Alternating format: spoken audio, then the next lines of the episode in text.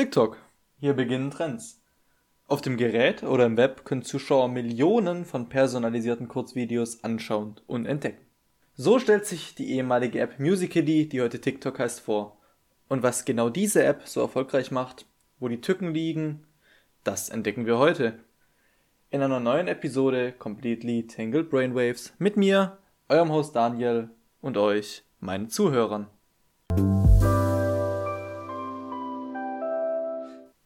Bevor wir überhaupt ins eigentliche Thema einsteigen wollen, wollte ich mich ganz kurz herzlich bei euch bedanken. Die ersten zwei Folgen, der Teaser und die Episode über Unpünktlichkeit haben aus dem Stand hohe zweistellige Aufrufzahlen erreicht, was mir irgendwo zeigt, dass euch meine etwas monotone und sonore Stimme doch ein bisschen gefällt.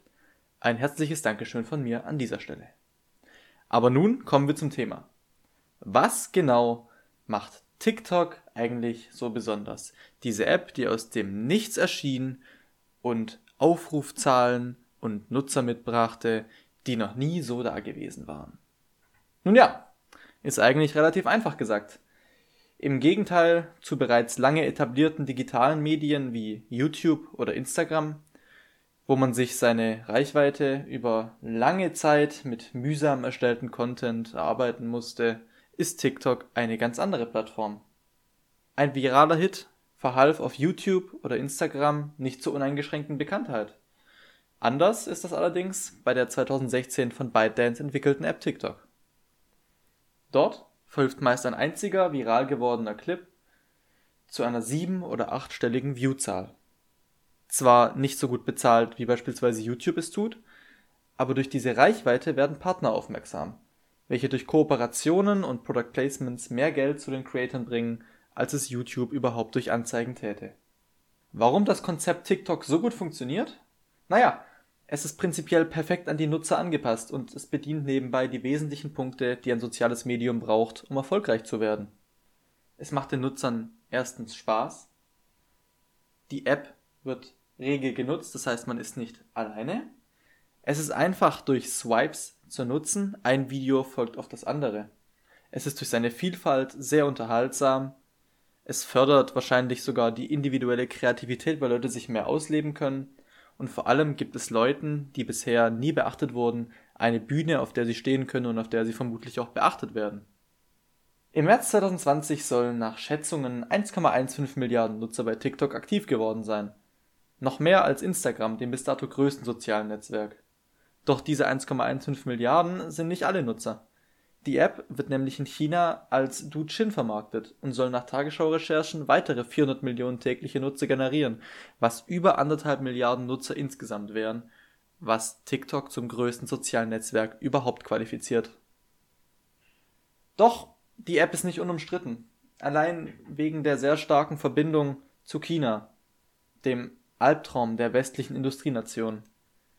Das ehemalig kleine Startup ByteDance hat seinen Sitz in Peking einem von verschiedenen Organisationen als kommunistische Autokratie bezeichneten Staat, in dem die Grundrechte nach Medienberichten sehr eingeschränkt sein sollen. So ist zum Beispiel von vorhin YouTube dort nicht aufrufbar, genau wie Facebook. ByteDance bzw. ihr CEO Shang Yiming soll nach Expertenschätzungen dabei ohne Kontakte und die Unterstützung Chinas niemals einen derartigen Erfolg haben können. Dass er, flapsig gesagt, jemanden im Nacken sitzen hat, zeigt sich bei einem durch Mirko Drotschmann aka Mr. Wissen to Go recherchierten Fall, bei dem die CEOs der Firmen sich über den Messenger Weibo an die Bevölkerung richten und sich entschuldigten, nicht den sozialistischen Kernwerten entsprochen zu haben. Weiterhin liegt das Zitat In meinem tiefsten Inneren erkenne ich, dass sich die Entwicklung der Firma eng an das Hauptanliegen der nationalen Entwicklung halten muss vor welche die Nähe anscheinend durch das Australian Strategic Policy Institute darstellt. Dieses Institut hat im Zuge dessen auch herausgefunden, dass ByteDance anscheinend eng mit chinesischen Zensurbehörden zusammenarbeitet, um Stress durch unliebsame Videos aus dem Weg zu gehen. Ein weiterer Punkt, der stark zu kritisieren ist und den ich auch nicht ganz umfassen kann, da sonst die Zeit niemals reicht, sind die sogenannten E-Girls vor allem auf TikTok, aber teilweise auch auf Instagram, Twitch und YouTube anzutreffen, sollen Jugendliche angesprochen werden, die hauptsächliche Zielgruppe der Plattform. Der Trend an sich lässt sich kaum beschreiben. Hauptsache schräg ist ja das Motto. Die Kleidungswahl orientiert sich dabei an Skaterklamotten 90er bis 2000er Jahre, Hip-Hop, Gothic, Emo, Anime oder Rave Culture. Sowohl Jungen als auch Mädchen können dabei schwere und vor allem schräge Schminke tragen. Videos von E-Girls und Boys tendieren dazu, flirtend und manchmal offen sexuell zu sein. Augenrollen und vor allem hervorstehende Zungen, ein Gesichtsausdruck in pornografischem Manga, Anime und Eroge, der in der japanischen Pornografie als Ahegao bekannt ist und den Höhepunkt imitieren soll, wird von diesen E-Girls oft verwendet. Eben diese können Millionen von Instagram und TikTok-Followern erreichen und dringen so in immer neue Sphären vor. Durch TikTok-Livestream sammeln sie Spenden ein. Den Höhepunkt oder, naja, wie vorher genannt, den Ahegao trifft dabei Belle Delphine, eine pinkhaarige TikTokerin, welche Badewasser von sich verkaufte, für unglaublich horrende Preise, was allerdings trotzdem nach fünf Minuten komplett ausverkauft war.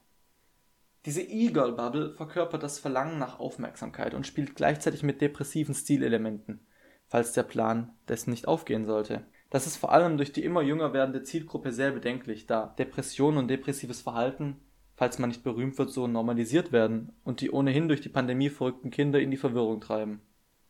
Es wird nebenbei suggeriert, man könnte ohne Fame nicht glücklich sein und das Leben würde sich nur noch digital abspielen und die, die stark geschminkten Creator würden mit ihren Idealen die Realität abbilden. Doch das tun sie nicht. Falls es euch gefallen hat, lasst mir gerne auf Instagram at dkxxp euer Feedback da, schickt mir Themenvorschläge oder Memes, ist mir prinzipiell egal.